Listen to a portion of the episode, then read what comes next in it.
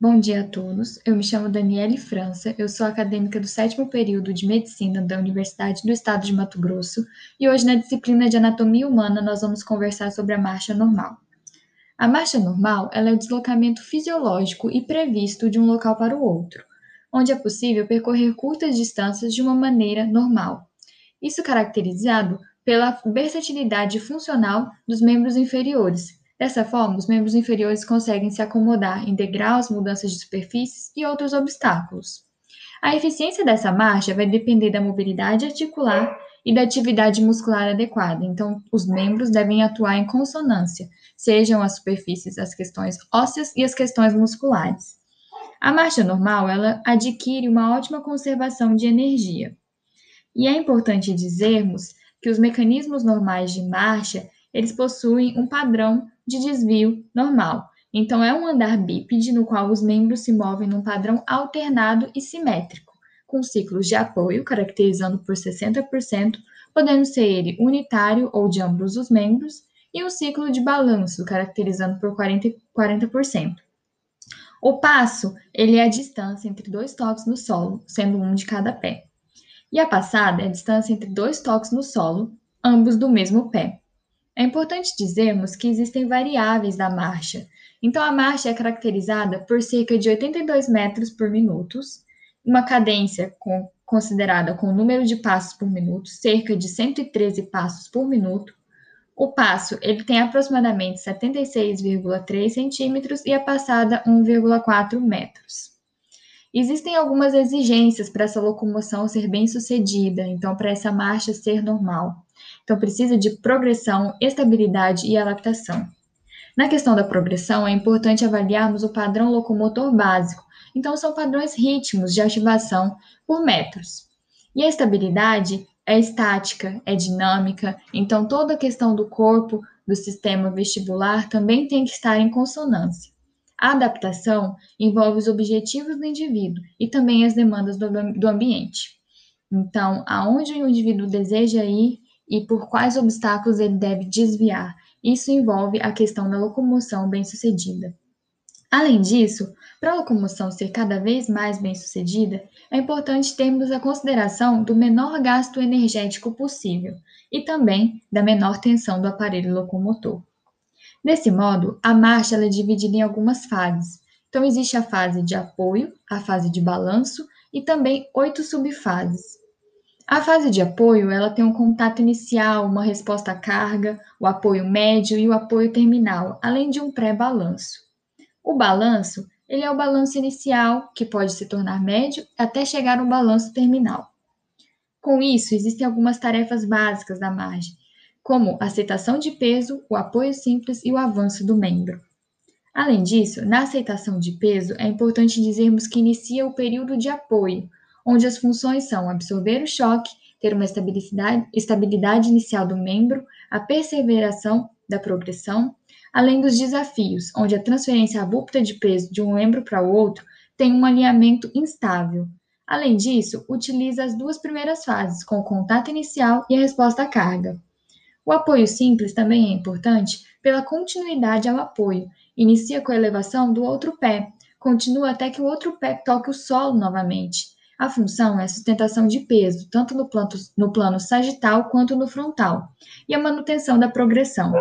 Além disso, duas fases estão envolvidas nesse processo: o apoio médio e o apoio terminal. O avanço do membro é importante, pois envolve o pré-balanço, o balanço inicial, o balanço médio e o balanço terminal. Desse modo, há divisões no ciclo da marcha. Então, a marcha ela é caracterizada pelas passadas e são divididas entre apoios e balanços. Nos apoios, temos as questões da aceitação de peso e do apoio simples.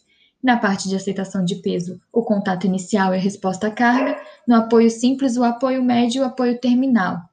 Já na questão do balanço, nós temos o avanço do membro com o pré-balanço, o balanço inicial, o balanço médio e o balanço terminal. Desse modo, o contato inicial começa com a primeira parte do pé tocada ao solo, onde o quadril faz uma flexão, o joelho faz uma extensão e o tornozelo fica neutro.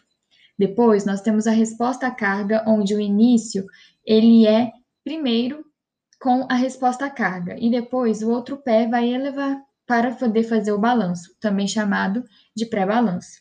O quadril vai fazer flexão, o joelho vai fazer flexão e o tornozelo vai fazer uma flexão plantar.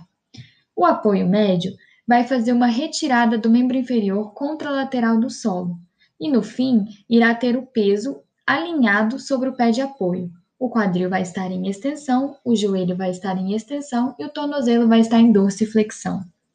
O apoio terminal tem o início quando o calcanhar sai do solo e o fim quando o calcanhar contralateral alcança o solo. O quadril vai estar em extensão, o joelho vai estar em extensão, o tornozelo vai estar em dorsiflexão. Na fase de pré-balanço, o membro inferior vai ter uma elevação e o outro pé quando os pés e quando os dedos ipsilaterais saírem do solo. Desse modo, o quadril vai fazer uma flexão, o joelho vai fazer uma flexão e o tornozelo vai fazer uma flexão plantar. No balanço inicial, quando o membro inferior deixar o solo, nós estamos iniciando ele. Quando o membro inferior se opõe ao membro inferior de apoio, vai ter o fim. Então, o quadril se coloca em flexão, o joelho se coloca em flexão e o tornozelo também. No balanço médio, o início é com o final do balanço inicial, e o fim é quando a tíbia se encontra na vertical. O quadril está fletido, o joelho diminui a flexão e o tornozelo fica neutro. Desse modo, é possível dividir em passageiros e locomotores, onde o esqueleto axial e também os membros superiores são considerados passageiros e os membros inferiores são considerados, juntamente com o quadril, de locomotores. Bom, na questão dos passageiros, é importante frisarmos a manutenção da postura, e o alinhamento vai influir na atividade do sistema locomotor. A cabeça, o tronco e os membros superiores eles vão ser carregados, e isso vai ocorrer também a questão do balanço dos membros superiores. Já na unidade locomotora, os dois membros inferiores mais a pelve e suas 11 articulações envolvidas vão estar criando sistemas de alavancas. Dessa modo, a função é alternada, onde sustenta e desloca anteriormente o passageiro. A pelve tem a ligação móvel entre os dois membros inferiores e o segmento inferior do passageiro, aumentando desse modo a mobilidade pélvica e aumentando também o comprimento do passo. Desse modo, temos algumas funções locomotoras, como a força de propulsão, a manutenção da estabilidade vertical, a minimização do choque do impacto contra o solo e a conservação de energia. A ação da gravidade é extremamente importante, principalmente em relação à questão de postura. A força de reação ao solo, as forças sobre as articulações e também a força total do membro também vão estar envolvidas, onde na força total do membro é importante considerarmos o contato inicial, a resposta à carga, o apoio médio e o apoio terminal. Além disso, não podemos esquecer da fase de pré-balanço, o balanço inicial, o balanço médio e o balanço terminal. Dessa forma, nós temos a marcha humana normal. Muito obrigada, agradeço a vocês pela presença e nos vemos no próximo podcast.